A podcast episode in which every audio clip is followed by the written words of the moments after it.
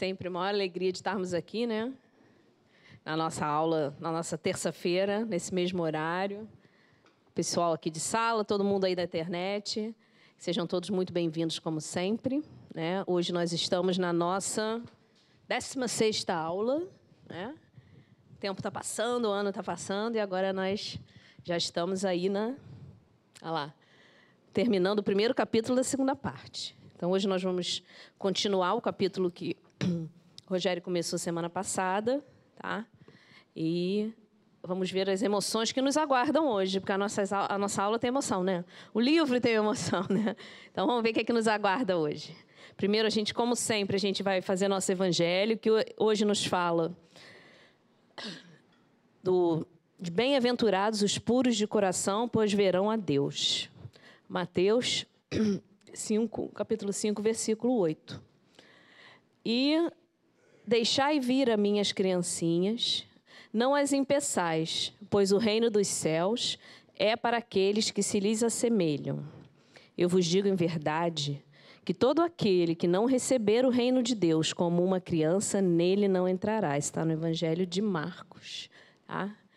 E a, a explicação subsequente, que está no capítulo 8 do, do, do, Evangelho, no item 3, né, que é o Bem-aventurados os puros de coração, nos fala o seguinte: A pureza do coração é inseparável da simplicidade e da humildade. Ela exclui todo o pensamento egoísta e orgulhoso. É por isso que Jesus toma a infância como símbolo dessa pureza, como a tinha tomado para o dar humildade. A criança, não podendo ainda manifestar nenhuma tendência perversa, oferece-nos a imagem da inocência e da candura. Jesus não diz de uma maneira categórica e absoluta que o reino de Deus é para elas, mas sim para aqueles que se lhes assemelham. É, nós estamos falando esse tema, o orgulho, egoísmo, né? É, humildade, de, é um tema recorrente no nosso, no nosso livro. Né? Então, a gente vai entender que realmente a gente pode fazer esse caminho. Né? Caminhar é, é para a pureza de coração, para sermos puros, simples e humildes, como o nosso querido protagonista está fazendo esse caminho, não é isso?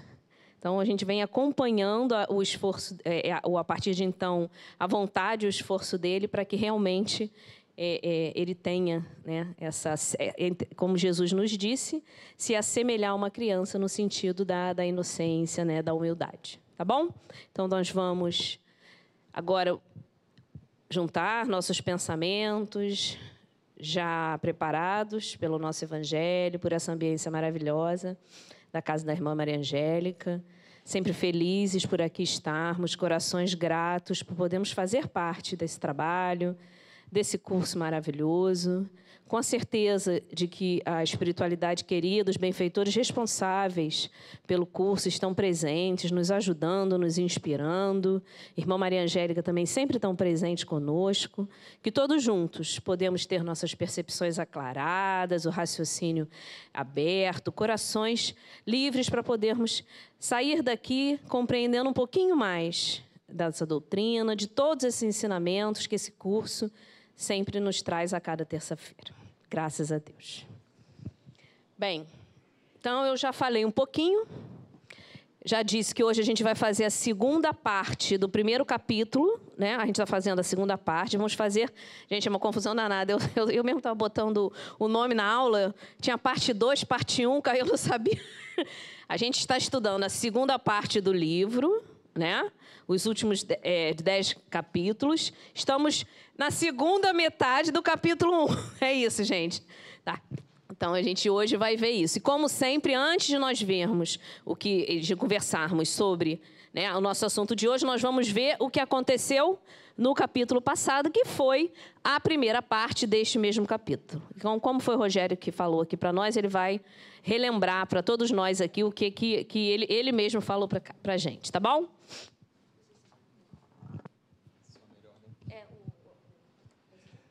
Bom, então na semana passada a gente entrou na segunda parte, né? Tinha tido a conversão do Saulo, viu Jesus e começamos na semana passada a, a, ver esse, esse rumo ao deserto. Como é que é esse caminho nosso, do Saulo e nosso ao deserto? Então, a gente iniciou o capítulo com ele chegando em Damasco, o cego, né? Vocês lembram que ele estava cego. Sadoc, que era um amigo dele que já tinha aparecido na primeira parte, é, era informado do seu estado, é de lado vai ficar difícil, ou então aqui, não, muito pequeno aqui, do seu estado e recusa-se a recebê-lo, então ele não, não prestou solidariedade para ele, o, o servo foi lá pedir ajuda, mas prometeu que encontraria o Saulo na hospedaria de Judas e foi o Sadoc que indicou, né? Vai por ali, vira à direita, rua direita, não, não, uma hospedaria. Foi ele que deu toda aquela indicação de onde o Saulo deveria ir. Ele chega na hospedaria, autoriza que o Jacó, que é esse servo, vá embora. Ele estava cheio de medo, porque afinal de contas Saulo tinha se convertido. E aí ele autoriza que ele vá embora. No dia seguinte ele vai embora, o Jacó. E o Saulo fica três dias cego, sozinho, no quarto da hospedaria. Vocês lembram? Sem sair, sem se alimentar, em profundas reflexões e em prece. Até que aparece alguém lá para visitá-lo, e esse alguém é o Ananias, que também tinha sido enviado por Jesus. Então, da mesma forma que Saulo teve um comando de Jesus para ir para lá, Ananias também teve um comando de Jesus para ir procurar Saulo na hospedaria. Ananias o cura da cegueira e eles, emocionados, se abraçam e choram ao final desse momento. Saulo, então, fica encantado com aquilo tudo, pede todas as informações possíveis sobre Jesus. Ananias conta, mas ele não se é, contenta só em ouvir, ele pede uma cópia dos escritos. Ananias tinha algumas notas né, de algumas coisas do, do Evangelho das Anotações de Levi ele muito entusiasmado, né? Ele é uma pessoa entusiasmada, né, gente? Ele tem energia, ele tem vontade, ele quer fazer acontecer. E aí ele já pensa logo como é que ele vai difundir a boa nova para todo mundo. E aí decide estudar as anotações, copiar e com isso estudar, porque ele no dia seguinte pretende começar a divulgação, arrojado. E o Ananias, por fim, recomenda para ele prudência nesse ímpeto dele de sair divulgando, falando, contando a sua conversão, contando a aparição, e eles se despedem como velhos e fiéis amigos. Lembramos? E hoje vamos ver como é que esse capítulo termina, já que a gente sabe que é rumo ao deserto. Pô, por enquanto ele está lá, né? Ele está lá no quarto. Como é que vai terminar esse rumo ao deserto aí? Vamos entender hoje. Quem leu? Muito bem, vocês estão demais. E o que nós aprendemos, né? Óbvio que a gente nunca vai conseguir compilar todos os aprendizados. É porque o aprendizado de cada um de nós é diferente, porque cada um se conecta mais com uma parte, aquele ensinamento cala no nosso coração de uma forma diferente, mas uma coisa todo mundo aqui tem em comum, que é querer sair daqui com o coração mais evangelizado, né? Então, é, hoje a gente está recebendo um amigo novo ali, o Wings, seja muito bem-vindo. Então, Wings, a gente quer sair daqui com o coração mais evangelizado, tá? Então a gente vai saber um pouquinho mais da Palestina, de Saulo. Agora, o importante mesmo é sair daqui com o coração mais evangelizado. E agora você está com a gente nessa missão, tá? Não pode mais soltar a mão. Ninguém mais larga a mão de ninguém. Paulo, é. Mas os, os tios aqui separam os alunos bagunceiros. Você vê que Nádia e Ana já estão separadas hoje, devidamente separadas, tem uma barreira fluídica ali entre elas para evitar um choque maior. Então, o que, que nós aprendemos? Né? Vimos a influência transformadora e positiva que Jesus tem em nossas vidas, através de várias vidas, mas agora, mais especialmente na de Saulo, fica clara como quando a gente está aberto, disponível, permeável, quando a gente aceita, como que a influência de Jesus pode melhorar as nossas vidas, especialmente quando nós compreendemos e seguimos. Está ao nosso alcance? Total, né? Total. Buscar a compreensão, a gente está aqui estudando, e desejar seguir, decidir seguir. Então, pode transformar as nossas vidas. Vimos também que precisamos respeitar as escolhas do próximo, mesmo que elas sejam diferentes das nossas. Certo? Então temos que saber respeitar e não impor é, as escolhas. Vamos ver isso várias vezes. é, vimos também aqui, relembramos um ensinamento do Espírito de verdade no Evangelho segundo o Espiritismo, quando diz espíritas, primeiro amai-vos, segundo instruí-vos. Então, Saulo já começa aquele movimento ali amando Ananias, que é quem ele tinha de perseguir, e Ananias a ele, mas logo ele começa a querer se instruir. Me conta de Jesus e me passa os pergaminhos. Então ele seguiu à risca esse ensinamento, que obviamente o Espírito da Verdade na codificação veio 18 séculos depois, mas aqui já estava no, no entendimento dele.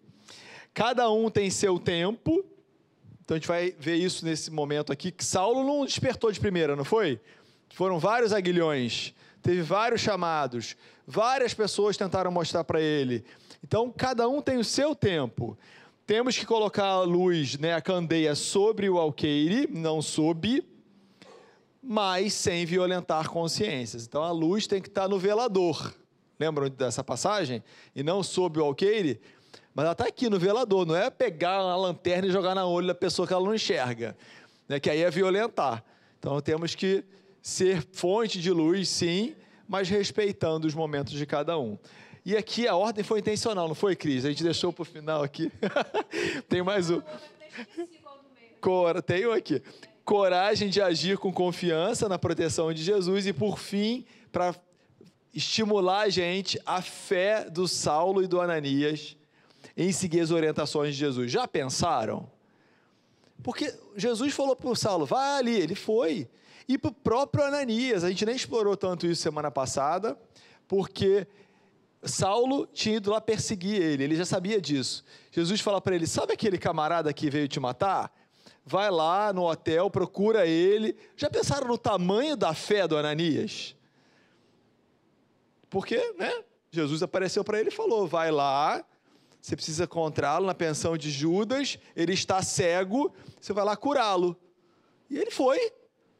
Imagina se a gente faz isso também. Vamos pensar se a gente tem seguido as orientações de Jesus para a gente, que são várias, tá? Afonso, quer falar? Fala daqui a pouco, quando a gente começar a aula. Beleza. Guarda só um minutinho que aí a gente já entra e você. Que aí ele leva o microfone com calma. Tá? E como será. Vai falar então? Já levou? Tá. Aí você. Tá bom. Então, gente, o. É, na realidade, no dia seguinte, como é que será que estava Saulo? triste, cabisbaixo, chateado, estava assim, gente. Como que ele estava? Levantou-se lépido e bem disposto, revigorado para a vida nova. A influência de Jesus enchia-o de alegrias substanciosas e duradouras. Ele tinha a impressão de ter aberto uma porta nova em sua alma, com inspirações de um mundo maior. Olha só que bacana isso, né, gente? Emmanuel não, não, não é mole, não, né? E aí, quando a gente olha isso, a gente vai lembrar de quem? Quando a gente fala em porta, nós lembramos de quem? De? Hã?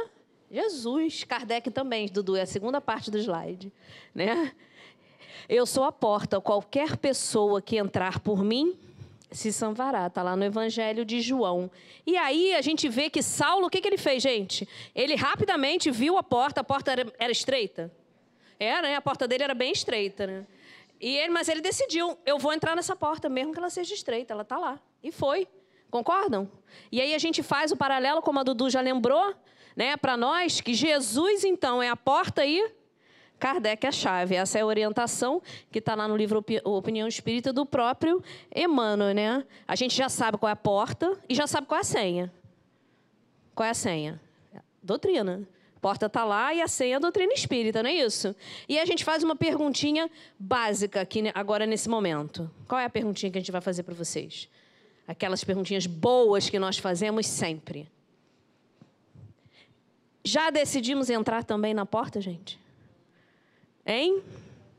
Nós já decidimos entrar nessa porta? Está engarrafado? Está parado no umbral, assim, no umbral da porta, tá, gente? Não é umbral. Ou não? Ou já passamos, cruzamos, entramos e estamos começando o caminho por ela. É isso? O Cadu está falando que ainda estamos um pouco tímidos nessa porta, mas já passou um pouco pela porta, né, Cadu? Tá com o braço, né, gente? Hã? Italô, ô, ô, ô Cris. Tá aberto ou tá fe... Olha, ela falou que já passou e encontrou outra. Tá? Está aberto ou tá fechada essa outra?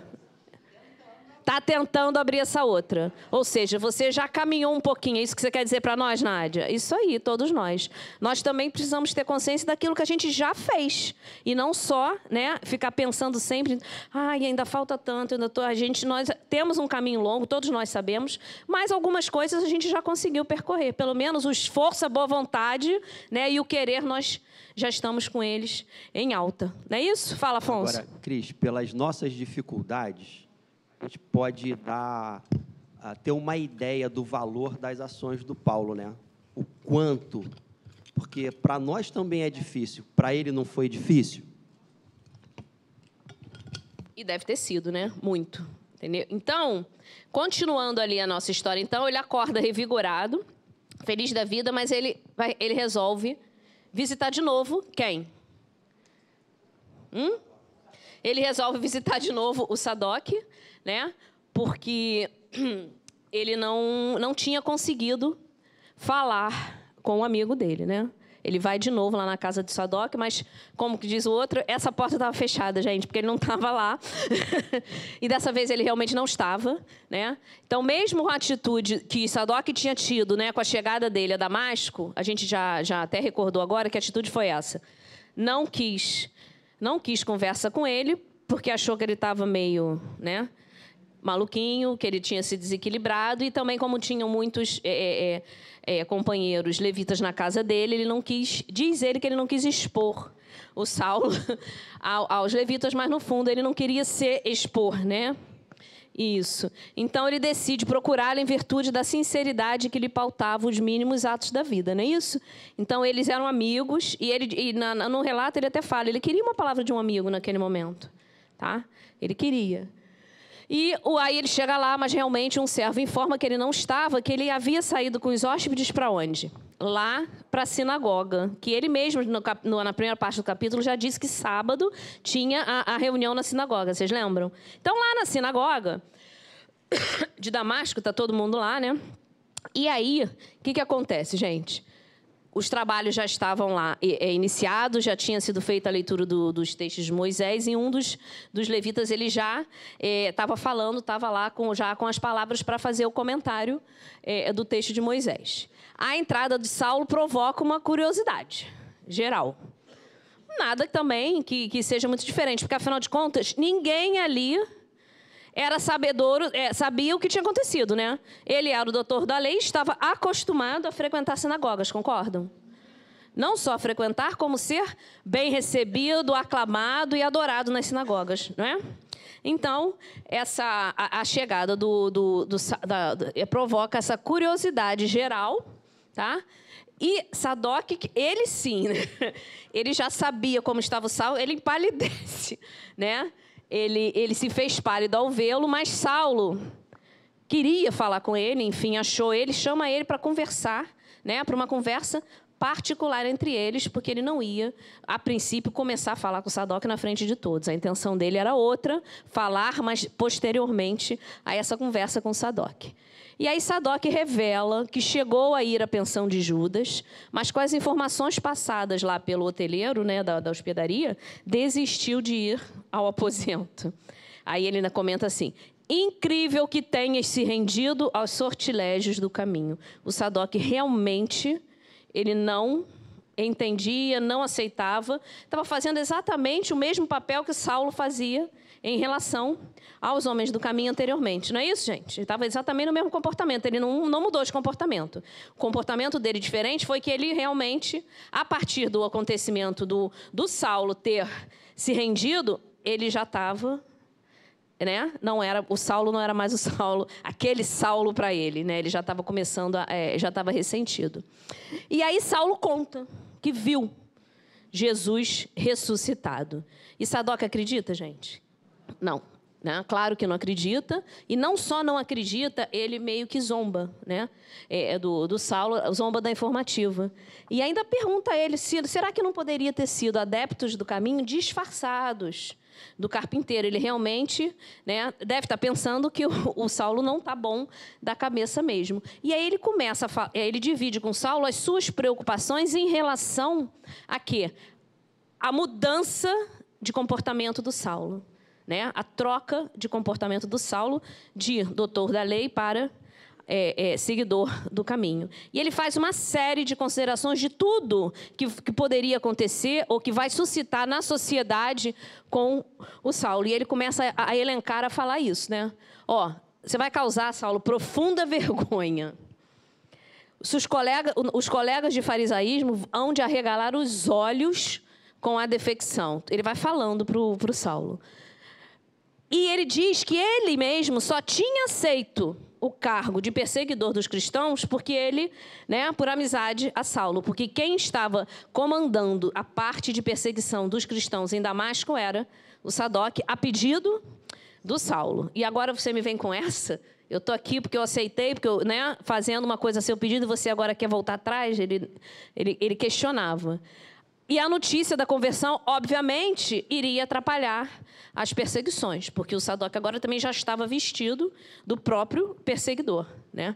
Desde lá do início, quando eles conversaram, que o tio do Sadoc foi curado, né? que ele já, ele já tem todas aquelas. É, tudo contra os homens do caminho. Aí ele começa a perguntar: e seus parentes? E a sua posição? Seu cargo? O nome que você já conquistou? Né? E aí a gente percebe como é que era essa amizade. A amizade, como era a amizade, então, entre o Sadoc e o Saulo? Era uma amizade verdadeira? Não. Né? Eles come... Ali é, a gente começa a perceber que a amizade era uma, uma amizade baseada né, em interesses do mundo, interesses mundanos. E ali naquele momento, eh, Emmanuel até diz, está eh, escrito, né, ambos entendem que agora, entre eles, existe uma linha divisória. Né? Eles, eles mesmos compreendem. Né? E, mas Saulo não fica zangado com ele. Mudou, hein, gente? ele não fica zangado. Desde que. Eu acho que foi na aula passada, né, Rogério? Ele compreender. Né? Ele compreende né, Sadoc, porque ele tinha visto Jesus. O Sadoc não. Né? Então, ele compreende ainda a, a, a, atitude, essa atitude hostil de Sadoc em relação a ele, em relação a no, esse novo posicionamento dele. Ok? Então, ele se coloca no lugar do Sadoc, né, gente? Isso é bom para nós. Às vezes é, a gente está danado, o amigo está brabo com a gente, não está concordando em nada, e a gente para. Deixa eu pensar aqui. Por que será que ele está reagindo assim? Será que às vezes a gente não poderia fazer isso para né, evitar um desentendimento? Quando eu estava é. lendo isso, eu comecei, eu logo pensei isso. Muitas das vezes, uma das maiores dificuldades que a gente tem é se colocar no lugar do outro e enxergar a situação sob a perspectiva do outro. Isso nos ajudaria demais a resolver conflitos, porque às vezes a gente consegue ser mais indulgente, mais benevolente com o comportamento daquela pessoa. Fala, Anabela. É que e talvez ele nem tenha se dado conta de que ele pensou exatamente igual o Estevão. Porque quando Estevão estava lá, ele falou: ele, Eu conheço Jesus, ele não conhece ainda. Estevão ele, fez, é isso mesmo, foi boa lembrança. É, boa lembrança. Eu, semana passada eu assisti é. isso, eu estava em casa com uma vontade de falar que vocês não imaginam. Não pode falar de casa. Tem que vir à aula, viu? Aí você consegue. Pois é. E ele aí, quando ele fala isso, quando ele pensa isso, né, que ele, Sadoc, não conhece Jesus e ele já conhece, ele repetiu exatamente, quer dizer, é. interiorizou é. mesmo né, o ensinamento. Quem leu o capítulo vai entender que, o, o, na realidade, aqui, o, esse capítulo, Saulo vai, vai provar do seu próprio, se a gente puder dizer assim, do seu próprio veneno. Os, as situações que ele vai passar foram exatamente situações né, que ele fez os, outras pessoas passarem. Então, isso tudo aqui é o que, gente? Tá, Saulo já viu o que, que ele ia enfrentar, mas ele já sabia também, né? Ele estava um pouquinho romântico, tem um momento que ele achava que ele ia chegar lá, ele, com a autoridade dele de, de doutor Daleu, ia falar de Jesus e ia todo mundo aceitar. Ele começou a pensar, na realidade, né, ele já foi vendo que essas realmente são as premissas do acolhimento que o aguardava né, nesse novo momento de vida dele. Né? Mas isso não fez ele desistir. Ele, isso para ele não importava. Vocês lembram que quantas vezes a gente viu Estevão dizendo que não interessava o que fosse ocorrer com ele, até com o corpo físico, ele ia em frente levando a palavra de Jesus, não é isso? E aí ele, ele continua falando, eu repito, vi Jesus de Nazaré e eu devo proclamar que nele reconheço o Messias prometido pelos nossos profetas mais eminentes. Ele afirma isso para de volta para Sadoc e ainda continua. Essa parte é bem interessante. Ele fala, nós aí o Sadoc fala que ele não era assim. Ele falou, não, mas a gente precisa, a gente tem a oportunidade, precisamos reparar os nossos erros do passado. E ele estava com ali com todos os requisitos, a gente até fala na, na, linguagem popular, a faca e o queijo na mão, para começar a reparar né, aqueles erros dele do passado. Estava tudo nas mãos. Eu vou regenerar minhas próprias estradas. Ele tomou a decisão, é resoluto, compreendeu e foi em frente. Estava começando o caminho dele. Não é isso? Muito também importante para nós a gente vai parar a aula inteira para falar tudo que é importante para nós, porque toda hora tem uma coisa, né? É entender o que aconteceu, aprender com o erro e fazermos diferente, mudarmos a nossa estrada. Isso é tão importante, né? Muito, muito importante. E a não é gente, é simples às vezes. A gente insiste muito em determinados caminhos que a gente sabe que aquilo ali não vai dar um resultado legal. Mas a gente insiste. Às vezes a gente não consegue é, mudar, é, né, isso, Difícil. A gente tem essa dificuldade ainda. E trabalhei pela minha, trabalharei pela minha certeza em Cristo. Que ele agora ele, ele era né, um, um convertido de Jesus. Até aqui, minhas pregações nasciam dos textos recebidos dos antepassados, mas agora é da minha prova testemunhal. Olha que bacana. E ele vai em frente, ele não quer saber. Tá? E aí, a gente lembra que aquilo tudo que aconteceu, o fenômeno, né, ele viu Jesus, teve um efeito muito positivo no Saulo. É claro que a ascendência moral de Jesus, gente. Ver Jesus, já pensou, né?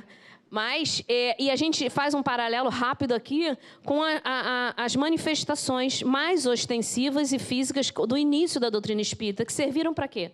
Para despertar, para chamar a atenção. Né? Na realidade, o Saulo ali, ele precisou ver Jesus. ele precisou ver. Né? E muitas pessoas também, a doutrina espírita começou com as manifestações ostensivas exatamente para mostrar. Depois é que realmente veio toda a parte moral, a elaboração da filosofia da doutrina espírita. Né? Então, às vezes, é realmente esse é necessário essa parte do, do, do fenômeno para despertar. No caso do Saulo foi uma mágica. Mas não foi só isso, ele já vinha mesmo né, mesmo com tudo que ele ex, ex, é, é, exteriorizava, no fundo, volta e meia nós víamos que ele ficava pensando, ele já estava pensando, mas ainda não tinha cedado a chance. Fala, Carlos, tem que dar o microfone. Teve uma aula, teve uma aula que eu, que eu disse que o, o espírito de Saulo era um espírito evoluído. evoluído. pois é, aí eu já mudei essa, essa perspectiva.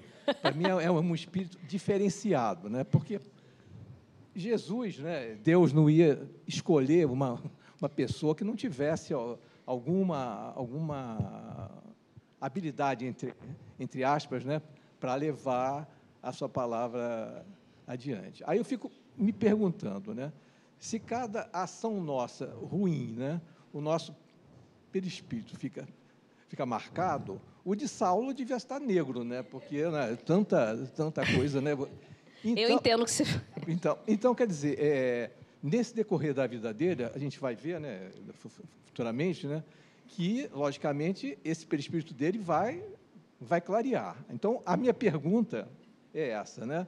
A gente pode, é, vamos dizer, clarear o nosso perispírito em uma o, vida. Saindo um pouquinho do assunto, o que, que é a nossa densidade perispiritual? Ela está diretamente proporcional a quê? A nossa evolução, né? Quanto mais nós caminhamos, mais fluídico, menos denso é, é, é o nosso perispírito. Voltando agora aqui para as marcas do perispírito. É, sempre que nós eh, fazemos alguma coisa e há necessidade de reajuste, mesmo a gente vai caminhar, nós vamos fazer a nossa caminhada de outra forma, uma caminhada melhor, mais evolutiva. Com certeza, nós vamos minimizar a, a, as consequências daqueles nossos atos, mas se houver a necessidade, é para aqueles atos que houver a necessidade de colheita, isso vai acontecer. Entendeu? Então, provavelmente, é, é, é sempre existe a questão da expiação. Né? Então, em alguns momentos, a, a expiação vai ter que ocorrer. Mas, com certeza, muitas vezes ela é minimizada. Por quê? Porque se o espírito já aprendeu né, exatamente naquele ponto, tá? Ele já vai, ele vai ter é, uma, uma, uma história um pouquinho mais suavizada. Eu não sei se eu te expliquei, mas à medida que a gente vai crescendo, evoluindo, fazendo aquisições morais, nós vamos ficando com um perispírito mais é, evoluído, mais fluídico, mais translúcido. Era essa a sua dúvida? Você quer limpar o seu perispírito, Carlos? Tá sujo? Não sei, de todos nós, né? Não tá, Rogério? O nosso perispírito não é assim, aquela limpezinha.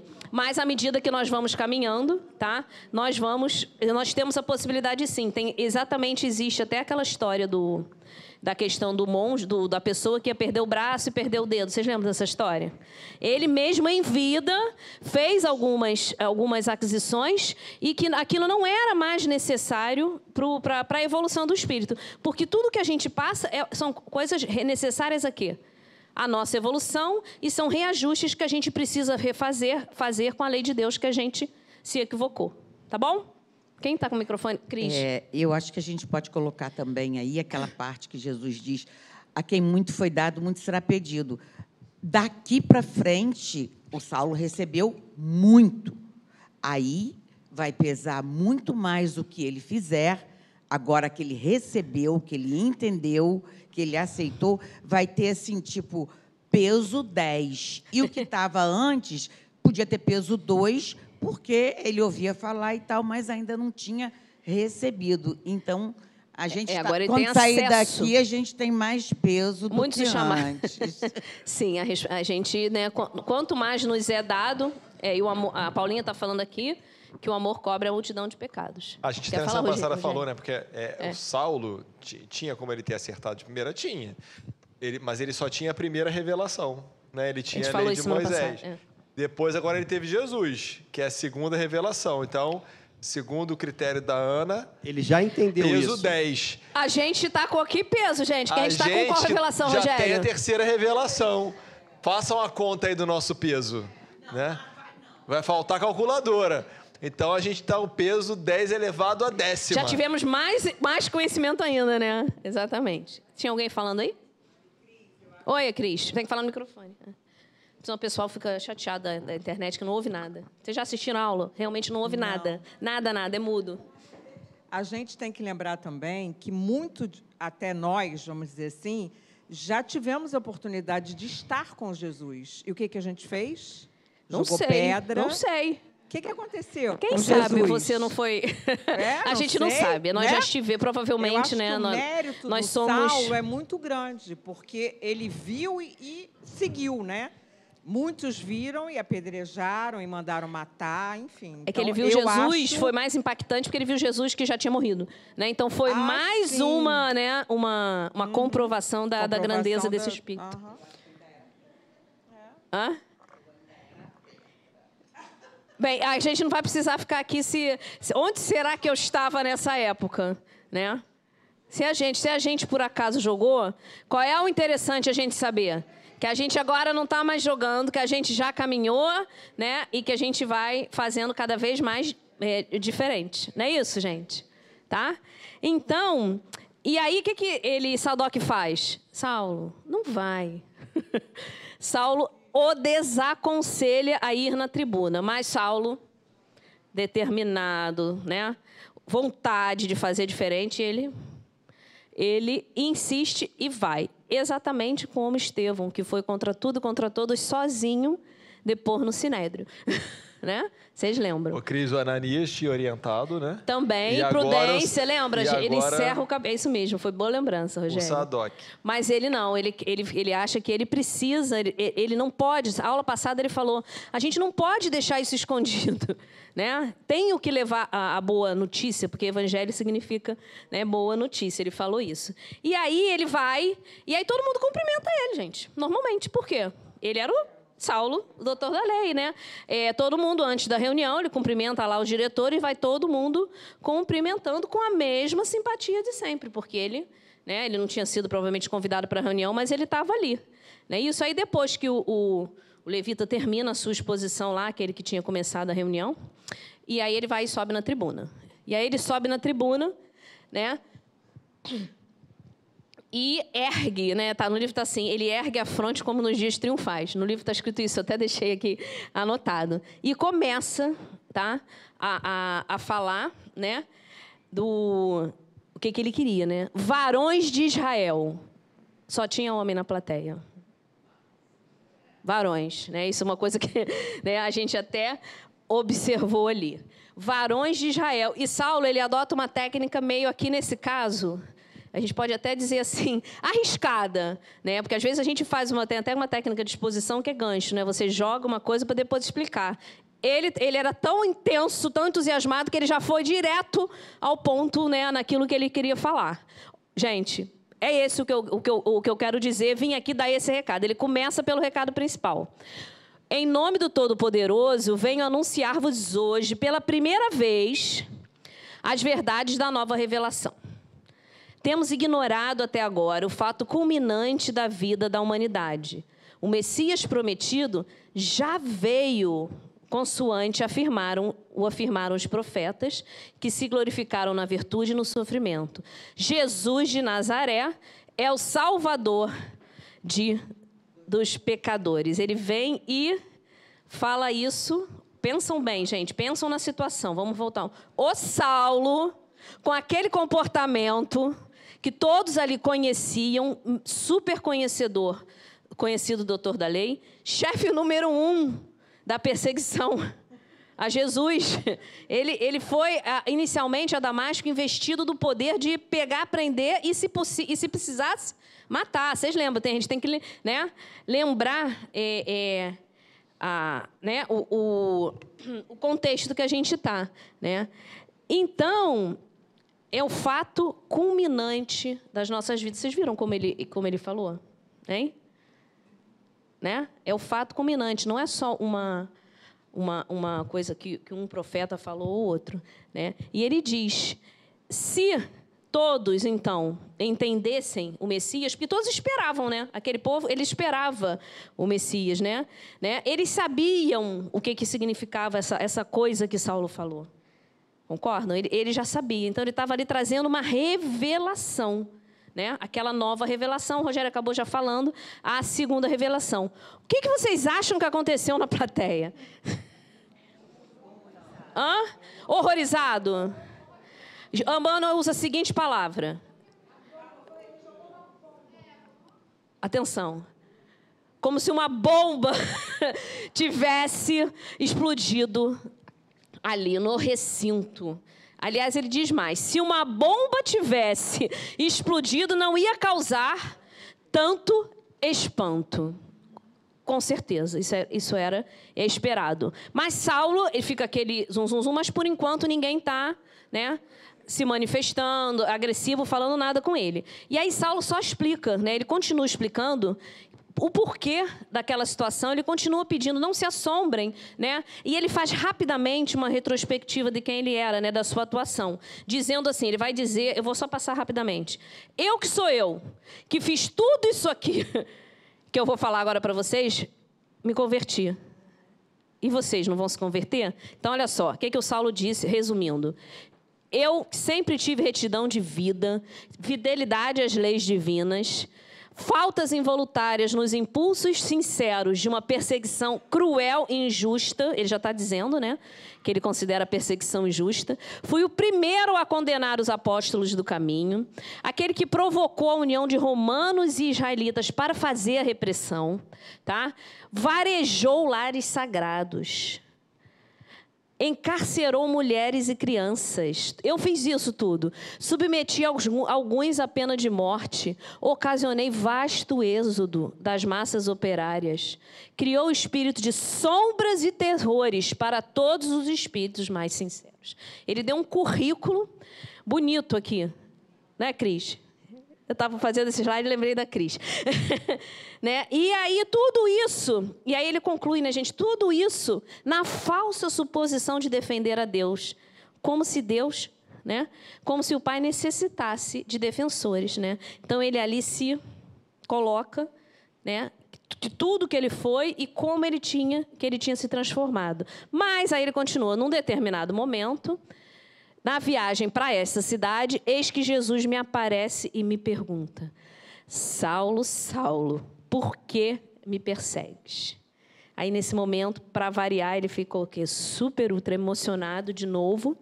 Né? Aquela voz é, eloquente dele se enterneceu e lágrimas né? Corriam é, na, na face dele. Naquele momento, ele interrompe um pouco a pregação, porque ele fica muito emocionado. Né? É, naquele momento ali que ele está recordando o quê? A ocorrência decisiva, né, gente? Do destino dele. Então, ele fica emocionado. Para um pouco. Com certeza, ali naquele momento, ele deve também trazer, né, emocionar a, a plateia apesar né, deles não saberem direito, mas pessoa, eles sentem né, a comoção, o que ele está mostrando. Imagina o Saulo chorando no, ali na, na, tribuna, gente. Inesperado para todos. Então, pelo menos é, surpresos eles ficaram, né? E com certeza começaram a. ficaram com a pulga um pouco atrás da orelha. E aí Saulo continua, ele recupera, né? E ele continua falando. Então, o ardor da pregação deixava em todos ressonâncias emocionais. As pessoas não estavam né, imunes, não é isso? E aí, mais rompeu no recinto, gente, um vozerio estranho. Aí, acabado aquele momento assim de meio que de comoção, o que, que eles fizeram? Aí começou lá aquele movimento, né? Uma vozeria danada, os fariseus interpelando Sadoc, uma enorme confusão na sala, e eles começaram a falar um monte de impropérios pro, pro, pro, pro Saulo. Olha lá. Covarde, blasfemo, fora o traidor de Moisés, cão do caminho. Eles começaram a gritar isso, esses elogios, essas palavras. E quem foi considerado caluniador, blasfemo anteriormente? Estevão, né? Exatamente num, num plenário, né? no Sinédrio. Aqui era a sinagoga, não era o Sinédrio, mas era o mesmo público, né? E ele está ele tá sendo exatamente né, considerado a mesma coisa, não é isso? Então, os mais afeiçoados ao ex-rabino julgavam-no acometido de uma enfermidade. Eles descrevem, né? E achavam, não queriam, né? É, é, é, não estavam tão contra ele, achavam que ele não estava bom da cabeça. E aí começou uma discussão, porque aí eles começaram a entrar em conflito com aqueles fariseus mais rudes se atracando em luta. Isso aqui é interessante. Bengalas foram atiradas à tribuna, ou seja, eles partiram para a agressão física, né? Pega a bengala, né? Eram anciãos. É, e aí é, jogaram bengalas na, na, direção do Saulo. Tá? Isso, isso porque é dentro de um templo religioso, né? É de idosos, que são fraquinhos. Jogaram as bengalas. Gente, um tumulto generalizado, não é isso? A gente evoluiu um pouquinho. Eu acho que a gente melhor. Tem razão, Rogério. Né? E aí, só que sempre tem o quê? Uma, alguma voz um pouquinho mais. Hã? Isso, aquela voz mais calma. E foi quando um dos levitas mais idosos, tá? Levanta a voz, é porque imagina no meio da algazarra, ele tem que levantar a voz mesmo, não é isso? E, e com toda energia, chama todos a acompanhá-lo em um dos salmos de Davi. Todos aceitam o convite, né? E os mais exaltados repetiram a prece tomados de vergonha, meio que ele acalmou o ambiente, tá? E com a prece. Né? Então, é sempre. É... Aí a gente vai fazer uma seguinte perguntinha. Né? Quantas vezes, não é isso? A gente tem oportunidade de fazer alguma coisa nesse sentido, de apaziguar, de evitar um julgamento precipitado, não só nosso, mas às vezes de um grupo, e a gente perde essa oportunidade e incentiva o outro lado, vai no comportamento da manada. Será que a gente ainda faz isso? Hein? É sempre um alerta para todos nós, né? E aí a gente vai saber também que nós também podemos agir, gente, como esse levita que evita um mal maior, convidando ao bem essa turba agitada, né? Então que a gente também se lembre. Então vai aquela ali naquele momento, ele acalmou. O que, que acontece? A prece conectou provavelmente a espiritualidade superior, que sempre nos conecta, e aí a presença e foi acalmou, foi acalmando todo mundo, né? E mas ele conclui depois da prece, todos mais calmos, ele conclui tratar-se de um episódio lamentável, né? Ele não dá razão ao Saulo, ele fez, né? A, prece foi feita para acalmar os ânimos, mas ele realmente disse que aquele, aquela situação foi lamentável. E Saulo, antes, Saulo honrava como paradigma de triunfo. Olha que, que interessante isso aqui. Só que agora, sua palavra é um galho de espinhos. Hein? Ele fala, fala isso, não é isso? Então, ali Preju... Aí começam né, a, a, perguntar: será que é perjúrio, demência? E aí ele continua, né? Se fosse outro, mereceria o apedrejamento. Se não fosse o Saulo ali, o Levita continua falando, é, naquela posição, ia ser apedrejado. Mas com seu histórico, ele fala assim: deixe que Jerusalém o julgue. E encerra né, as atividades da sinagoga naquele dia. Ele encerra ali as atividades da sinagoga e Saulo, como é que ele fica? Né? Naquele momento, Saulo aceita externamente, ele está mais ah, evangelizado, né? mas internamente um homem velho exige um revide, uma reparação. Né? Ele quis debater seus pontos de vistas, né? seus pontos de vista. Ali naquele momento ele ficou naquela, mas ele se sentiu, né? é, é meio que é, constrito, ele foi dominado por emoções incoercíveis que seguraram o seu ímpeto explosivo. Que, que será que foi isso, gente? Que, quem segurou ele? A espiritualidade presente que nunca tá, né? É, nunca dorme, não é isso? E realmente faz, é, é segura ele, né? Então é, é a importância, né? A gente não pode esquecer da importância, né? do plano espiritual e às vezes em todos a gente esquece né, que existe realmente os espíritos superiores estão presentes a gente não, e a gente às vezes esquece entra no desespero entra no, no comportamento da manada não é isso e a gente não pode esquecer e também o que isso nos mostra a importância gente da prece né que conseguiu acalmar os ânimos a importância do estudo de Saulo, que por pouco tempo, por pouco estudo, ele ali na véspera, ele tinha se capacitado, se preparado para estar ali naquela situação. E não é letrado, ele tinha compreendido aquilo que ele leu, essa questão de apaziguar e não revidar, não é isso? Então são coisas muito, a gente não pode é, esquecer, né? E ele ficou um, um, a gente pode observar que desde a pregação de Estevão, é, é, essa, essa não foi a primeira vez, né? que ele quis debater seu ponto de vista e não conseguiu. Porque lá na pregação de Estevão, ele meio que foi engolido, né, lá naquele, quando ele estava com aquele outro né, comportamento, pelo que Estevão falou. Ele se calou, vocês lembram disso? Ele não tinha o que fazer, se calou. Ele se sentiu constrito. Então, é por isso que aí, naquele momento, ele, de novo, né, ele, é, ele é, é, é assessorado, ele é assessorado pelos bons espíritos, né? para que ele consiga, é, é, para ele não botar fogo mais no, no, lá no, no palanque. E quais foram reação, as reações do público lá presente? Algumas né, distintas. Os velhos afeiçoados dele de Damasco abandonavam o recinto sem lhe fazer qualquer saudação. Olha lá, são os afeiçoados, né? Não querem saber dele, ignoraram. Os levitas de Sítio, Sítio, é Sítio, eu nunca sei falar isso. Ah. Sítio pareciam entendê-lo porque estavam, olha lá, o olhar é o espelho da alma, gente, pelo olhar que estavam dirigindo a ele, mas também não fizeram nada, né? e Sadoc. gente, o... não vou falar a palavra não que eu vou falar.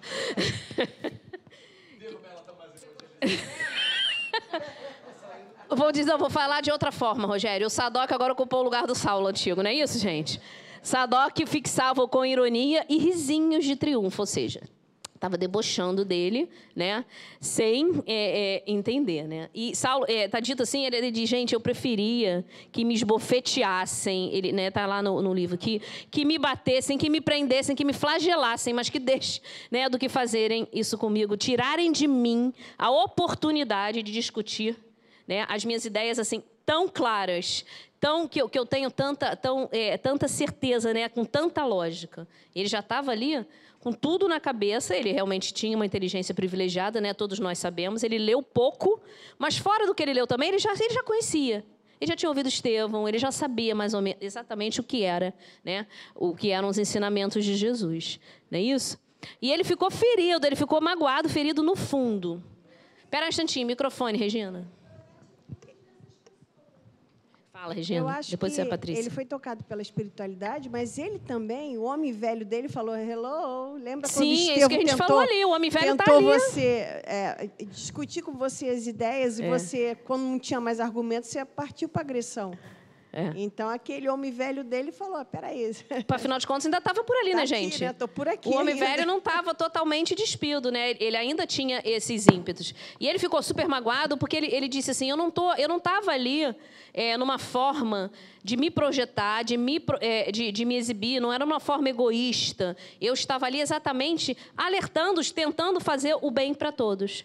Né? Não, ele não estava ali se exibindo para uma conquista pessoal. Né? Então, ele fala que realmente ele se sente, ele se sentiu meio bem é, revoltadinho, não é isso? E aí ele lembra, tá?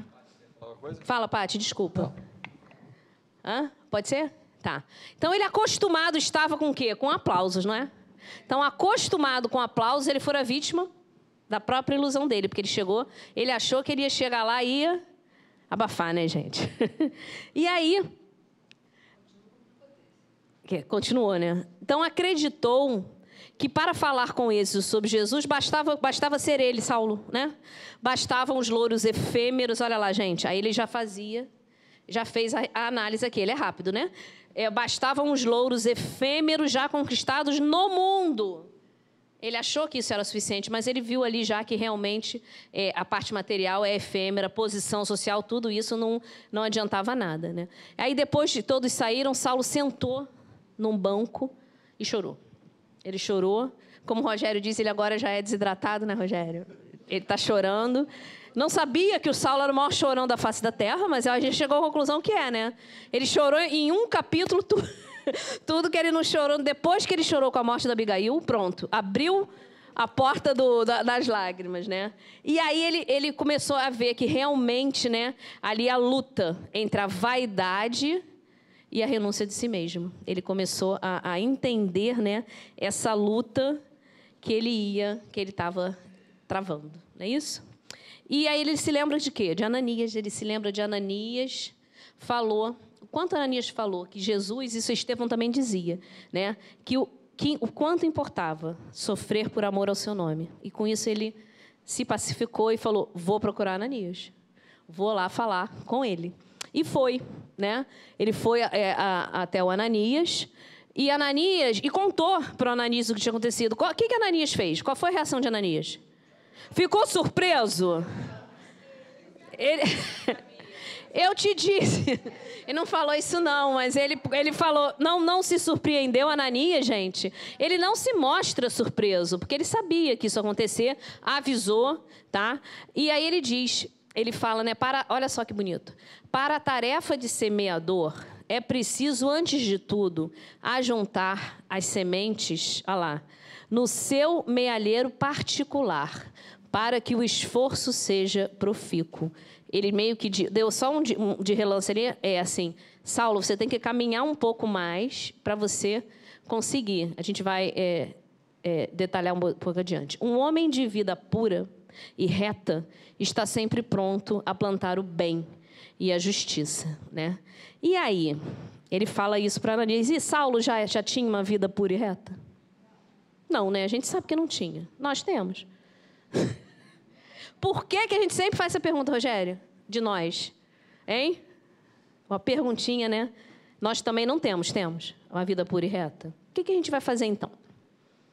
O Saulo e a gente. Caminhar, sofrer, Roberto.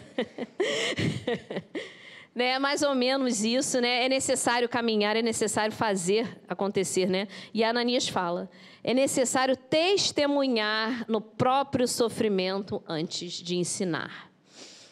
Os que não forem integralmente puros ou nada sofreram no caminho, jamais são bem compreendidos por quem lhes ouve simplesmente a palavra. É a exemplificação, é o testemunho, é o caminhar, né? Fazendo, né? É, passando por tudo aquilo. Tudo que é de Deus reclama grande paz e profunda compreensão, né? Então ele falou: vai, a gente precisa, ah, vai sofrer, né? a gente precisa meio que se capacitar. Ela quer falar, cadê o microfone, gente? Hein? Ali a Márcia. Educar-se para educar. Bom, enquanto o microfone chega lá, a Roberta falou que é necessário sofrer. Foi isso que o Ananias disse para ele? Uh-uh. A frase é testemunhar no sofrimento. Qual é a diferença? Testemunhar no sofrimento. Saber sofrer. Porque sofrer só não é caminho, certo? É testemunhar no sofrimento. Durante as provas que a gente vai passar, é dar o testemunho. O que, que significa isso? Né? Ter Não- resignação. resignação, não reclamar, compreender, usar aquilo como alavanca de transformação. Isso que é a linguagem dele de testemunhar no sofrimento. Testemunhar a fé através do sofrimento. Não é o sofrer, não. Bom, sofri, pronto, tô kit. Isso não adianta, né, gente? Não é isso.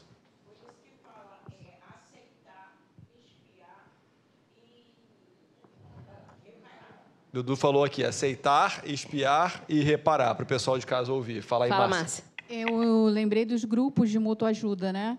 É muito diferente quando a gente fala assim, ah, vai passar, né? Não vai acontecer mais, mas quando a pessoa que já passou por aquilo, Então, deixa... já fui, né? E dá certo, é muito diferente. É o testemunho. testemunho. Eu já fui, né? Eu já passei e eu sobrevivi e eu, eu, eu me reergui. Não é isso que você está falando, Márcia? com certeza. Né? Aí a Marione e a Nádia estão aqui na experiência do autocura que nos fala isso, do- do- dos muitos depoimentos, né? De todos que já passaram aqui pela casa, até o pessoal também do, do Grupo Pablo. Né? É, é só um exemplo de um, de um trabalho que a gente sabe. É, Bem, já está meio em cima da hora, eu ia fazer um comentário, não vou não, senão não dá tempo. Tá? E aí, a gente fez um link aqui, rapidamente, com o SEMA, com a nossa Casa Espírita, que não deixa a gente chegar e trabalhar. O que, que a gente tem que fazer? nos orienta, né? O SEMA nos orienta a estudar primeiro, nos afinizar com a casa antes da gente assumir algum trabalho. Por quê? Para que a gente possa ter um mínimo de, de condição de ajudar, é, de, de estar naquele trabalho. Né? Muitas e muitas pessoas, isso já está um pouco diferente, não entendem, não aceitam isso. Mas hoje em dia o comportamento também já está diferente da- é, das pessoas que chegam aqui à, à nossa casa, já compreendem, né? porque a gente vem fazendo um trabalho, explicando, e aí as pessoas já, já estão entendendo. Então é sempre importante. Né? E ele, ele aí até fala, ele dá uns exemplos no texto né, de Jesus. Né? Ele teve 30 anos entre nós, preparando-se para estar conosco nos últimos três anos, né? Ele fala isso. Ele ficou aqui, né, para suportar, né, a- a- suportando, para suportar as nossas a presença em apenas três anos, tá? E a gente, oi? Tem que perguntar o quê? Ao Sema, Sema, o que queres que eu faça? Tô aqui. O que, que é para eu fazer, né? É Olha isso que o mesmo. Sema vai responder, Alexandre. Eu te respondo mais tarde, quando chegar em casa. Vou te mandar uma Quer que mensagem de o texto. Rogério manda de me- mensagem e eu respondo ao vivo. O que é que o SEMA quer que você faça? Porque você já tem todos os cursos, então não tem mais o... Então é isso, gente. A Correia já tem todos os cursos, já... Já pode trabalhar, já está afinizado com a casa, né? Então já está aqui o convite, como sempre, fica de pé, tá? E aí a gente lembra... Companhia, né? Já tem companhia, né? tá? A gente lembra, né, de, de, de próprio, do próprio Jesus, de Estevão, de Chico Xavier. Não é isso, gente? De expositores, assim, que usavam, né, é, que arrastavam até a, a- a multidões pelo exemplo do testemunho do sofrimento deles, né? Vocês viram o exemplo do Estevão? Ele estava ali, firme, com tudo que acontecia com ele. E o próprio Chico, ele, ele foi muito é, julgado, né? Chico Xavier, ele foi muito é, é, perseguido, teve muitas doenças físicas, teve muitos problemas na infância, a gente sabe a orfandade dele, né? Era extremamente humilde. Então são exemplos, né, que a gente que a gente pode que a gente, é, trazer para ver que a gente pode fazer, né? Passar por esse sofrimento, passar pela vida, sabendo passar. É como se a gente se capacitasse para né, poder é, seguir adiante. E aí, e aquelas ponderações de Ananias acalmaram um pouco a alma de Saulo, né? E Ananias continua falando com ele. É possível que você não venhas a ser pai, porque Saulo já tinha contado para ele que, que não ia casar porque a mulher da vida dele era Abigail, ela tinha morrido, né? Então, é possível que não venhas a ser pai, mas terás os filhos do Calvário, né? Em toda parte não viste Simão Pedro em Jerusalém rodeado de infelizes? Aí ele lembra, dá o exemplo: olha, você pode fazer a mesma coisa, você vai seguir, você está seguindo nesse caminho. E aí ele encerra, né, a pregação é um pouco maior, a, conversa, depois vocês veem. É preciso morrer para o mundo, para que o Cristo viva em nós. É importante a gente entender isso. O que é morrer para o mundo? É viver de luz? A gente não pode nunca ter. Isso é sempre aquilo que a gente fala, não é viver de luz, não é, ah, eu sou, eu agora não, não vou mais né, é, ter consumir nada material, não quero mais comprar nada. A gente é espírito, é encarnado no mundo material, né? Então a gente precisa de subsistência. Do corpo, não precisa? Né? Então, o que, que é né, morrer para o mundo? É nos despirmos de, todo, de tudo aquilo né, que nos apega à matéria, que nos dificulta a nossa caminhada moral. Isso é que é que é significa morrer para o mundo, morrer para aquelas coisas que estão atravancando a nossa caminhada, né? O apego, é, é, excessivas coisas, seja a bem material, seja pessoas, é, as nossas dificuldades morais que a gente enfrenta, e tudo isso que a gente precisa morrer para os apelos do mundo, né? É isso. O que não significa que a gente vai virar santo e que a gente não pode comprar um carro, que a gente não pode ter uma roupa, que a gente não pode é, apreciar também dentro de tudo que o nosso trabalho da matéria nos oferece, as coisas materiais. Fala, Deia. Ah, tá muito longe, tem que ter microfone. Cadê a Andréia? Cadê aí? Cadê Márcia? Rogério, tem que levar o microfone. Só eu que vou levar, o Rogério hoje está sentado. Eu. O, Te... Vou fazer igual a Ivonete. O Paquito da Xuxa vai levar para ela. Isso. Pode deixar. Eu. A Ivonete estava inspirada na Xuxa no, na festa junina. Não foi, ó. Eu lembrei, Cris, de Fala, André Deia. Luiz porque, na verdade, não só das coisas é, é, negativas, das nossas imperfeições, das nossas sombras, mas a coisa do mundo, a profissão, né, o seu, o seu personalismo. Então, ele queria continuar fazendo o que ele fazia, só que divulgando o evangelho. André Luiz desencarnou e assim que ele melhora, né, na espiritualidade, quando ele é recolhido, ele quer trabalhar como médico. Não podia, né, Dé? Né? Então aqueles é. são as, as nossas, o nosso apego à matéria mesmo, é né? Isso aí. Manter aquele personagem. Boa lembrança do, do, do André Luiz. Isso as mesmo. ilusões, né? Nossas, Oi? Il, nossas ilusões, como ele falou. Ali. Isso aí, exatamente, né? E aí Nesse momento, quando ele, ele faz essa coisa, ele se lembra de quem? De Gamaliel. Aí depois ele fala, gente, como que eu esqueci?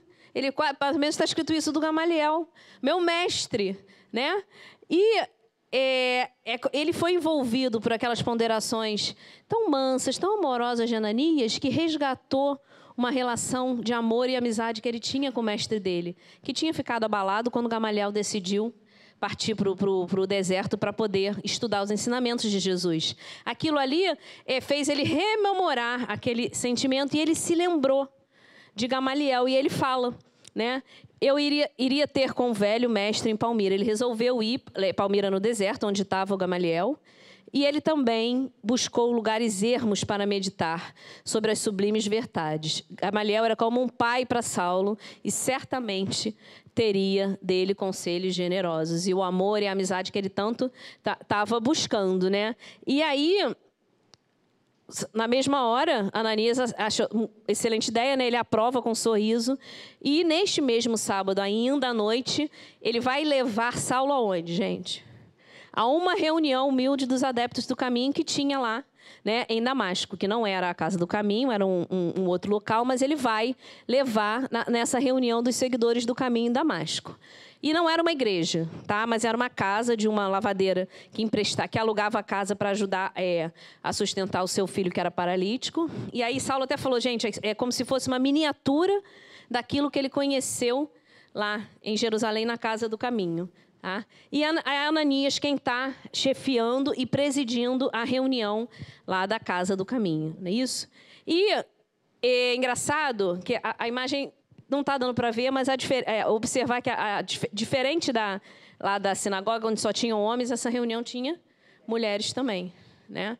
Então, era, era, era frequentada por homens e mulheres. Né? As mulheres não eram isoladas da, da, da reunião religiosa. Quem eram os participantes? Será que eram iguais os da sinagoga? A gente já fez essa pergunta lá na frente, a gente até repetiu-la aqui. Quem é que estava presente lá? míseras criaturas da plebe, mulheres analfabetas com crianças no colo, velhos pedreiros rudes, lavadeiras que não conseguiam conjugar duas palavras corretas. Olha ele, como ele está descrevendo para ver o nível de humildade né, daquelas pessoas presentes. Anciães de mãos trêmulas, amparando-se por cajados fortes, né? doentes, misérrimos. Né? Então, tudo aquilo mostrava o contraste, né? como a gente já fez lá na, na, na frente da Casa do Caminho, lembram? Com o, o Sinédrio, exatamente a mesma coisa, é o contraste que ele está relembrando aqui da, do, do, da sinagoga de lá de Damasco com o pessoal do caminho. Tá? E Ananias é quem está presidindo, ele fez a leitura dos ensinos de Jesus, né? usando um, os pergaminhos lá dele, comentou a página, como está se desenrolando a reunião lá. Ilustrou com a exposição de fatos significativos de seu conhecimento ou da sua experiência pessoal. Ele estava mostrando o quê? Né? O testemunho, o fazer, como que faz. Ele não está só falando, né? Contou a todos sobre o que aconteceu com Saulo, né? Sobre a visão lá dele e também a sua própria experiência que teve com com Jesus. Eu acho que essa aqui é a experiência com Jesus que ele teve, né? A visão dos dois, né? É. é. Ah, tá certo. Não, mas é que tem. Não, depois é que ele contou a história dele de Jesus com, com Jesus, mas foi no outro capítulo. Estou misturando as ideias. Finda. Estava rindo aqui sozinho que eles também tinham cajados, né? É. Na outra reunião tinham bengala, eles jogaram as bengalas. É verdade, boa, lembra... boa e, comparação, e né? Aí já viu o que eles vão fazer? Eles não vão jogar cajado no Saulo, né? não. Né? Eles vão agir com ele de outro jeito. E fim da exposição, então ele vai. Ele, esse trecho é tão bonito, gente. Depois vocês leiam. Essa parte é muito, muito. Bem, todo o capítulo é lindo, tá? Não deixem de ler. Fim da, bem, todo capítulo, livro, né, não preciso falar. Fim da exposição, percorria as filas dos bancos e impunha as mãos sobre os doentes e necessitados. Ao lembrar as alegrias de Jesus, quando servia o repasto aos discípulos. Fazia-se modesta distribuição de pão e água pura em nome do Senhor. Saulo comeu e achou gostoso. ele comeu o, o, pão, né? E aí ele conclui com uma prece, tá? Fervorosa, pedindo ao Senhor que protegesse o novo servo em sua demanda palmira no deserto para onde ele iria. Né? E aí Saulo, o que, que aconteceu com Saulo nesse momento? Ah, chorou, gente. Saulo chorou de reconhecimento e gratidão. Mas, ao mesmo tempo, ele, enquanto ele estava ali, ele estava na, na, cabeça dele comparando tudo que ele tinha antes, na vida dele, no Sinédrio, na coisa, com tudo que ele estava presenciando ali. Ele faz uma série de comparações mentais enquanto está ali envolvido naquele momento. Importante, então, aprendermos, isso aí é um. A gente sai rapidamente um pouquinho do. né, do livro, como eram as práticas do cristianismo primitivo. Nós já falamos isso aqui algumas vezes, dessa vez a gente resolveu trazer um slide falando sobre isso, né? É entender tudo que a gente falou, né, a prática tanto em Jerusalém, na Casa do Caminho, como aqui em Damasco, a gente observar, né, como é que é realmente o verdadeiro discípulo de Jesus e refletirmos como ele se perdeu, ele o cristianismo ao longo dos séculos. Infelizmente, ele veio, né, poder, é, dominação dos homens, ele veio se perdendo. Então, tanto os fariseus perverteram, perverteram os ensinos trazidos por Moisés, né, e os profetas, como os cristãos, mais tarde perverteram, todos os cristãos, nós, é, os ensinamentos de Jesus. Né? E fica nosso aviso para quê? Para que a gente não faça o mesmo com a nossa doutrina, né? Porque a doutrina espírita é o consolador. Como consolador é um cristianismo redivivo, a gente sabe disso. Nós precisamos sempre manter a simplicidade e pureza para não perdermos, né? Devemos zelar pela causa e pela casa. Aqui no nosso caso, a, o SEMA fez 34 anos, né?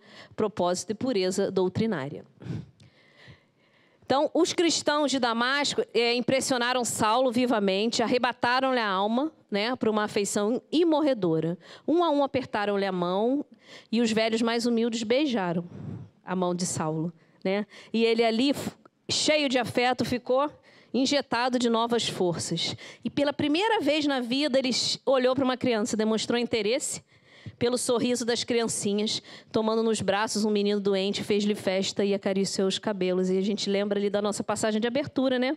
Que Jesus falou que deixai vir a minhas criancinhas. Foi a primeira vez, ele estava ali já entendendo a simplicidade, ele começou a enxergar realmente tudo de uma nova forma. E aí entre o, o Emmanuel vem e fala o seguinte, gente, aí naquele momento, encerrando, entre os acúlios agressivos de sua alma apaixonada, começavam a desabrochar as flores de ternura e gratidão. Acúlios são espinhos, né? E a gente, os espinhos, se a gente lembrar o semeador, é, é aquilo que abafa a semente, né? Então, é, é, é Emmanuel faz, traz essa, essa reflexão aqui, né? E Ananias já tinha falado anteriormente, né, do, dos ensinos de Jesus, como as sementes que Saulo precisava ainda plantar, dentro de si. E, e Emmanuel faz essa referência aqui também aos a esses espinhos. E realmente o contato com os doentes, com as crianças, essa nova caminhada era que ia abafar, né, esses espinhos, retirar esses espinhos do coração do Saulo, tá? E aí eles foram embora, Ananias e um grupo de irmãos acompanharam Saulo até a pensão de Judas, e sob o luar, estreitamente unidos e, e reconfortando-se, uns aos outros em comentários cristãos. E ele diz: isso, isso é verdadeira irmandade. Isso é que é amizade, não o que existia antes na vida dele. Ele tem a impressão né, que as genuínas comunidades do Cristo, na, a amizade era diferente de tudo que ele já havia vivenciado. Havia um cunho de confiança, como se os companheiros tivessem ascendente divino. Todos falavam, como se nascidos no mesmo lar, todos somos irmãos expunham ideias com serenidade e geral compreensão do dever. Os comentários tinham franco e confortadora alegria, sentiam-se sob a tutela do Cristo, que era amigo invisível presente, a quem ninguém deveria enganar. E a gente bota só mais uma observação aqui, antes de encerrar. Ah lá. Vamos tirar uma foto disso aí. Gente, guia, modelo para nós, espíritas. É, e a gente só faz aqui, já acabou nossa aula, mas a gente é, só falta um pouquinho, a gente é, vai acrescentar um pouquinho, uns dois minutinhos, né? Será que a gente já encontrou isso aqui no SEMA? Será que a gente encontra pessoas aqui no SEMA, mesmo entendendo as dificuldades evolutivas de cada um, a gente se sente numa família? Né? É importante a gente se sentir, a gente se sente. Né? Então, a gente entende né, que, e, e nós estamos juntos, irmanados. É importante a gente encontrar isso. É claro que dá, cada um de nós tem nossas dificuldades, tá?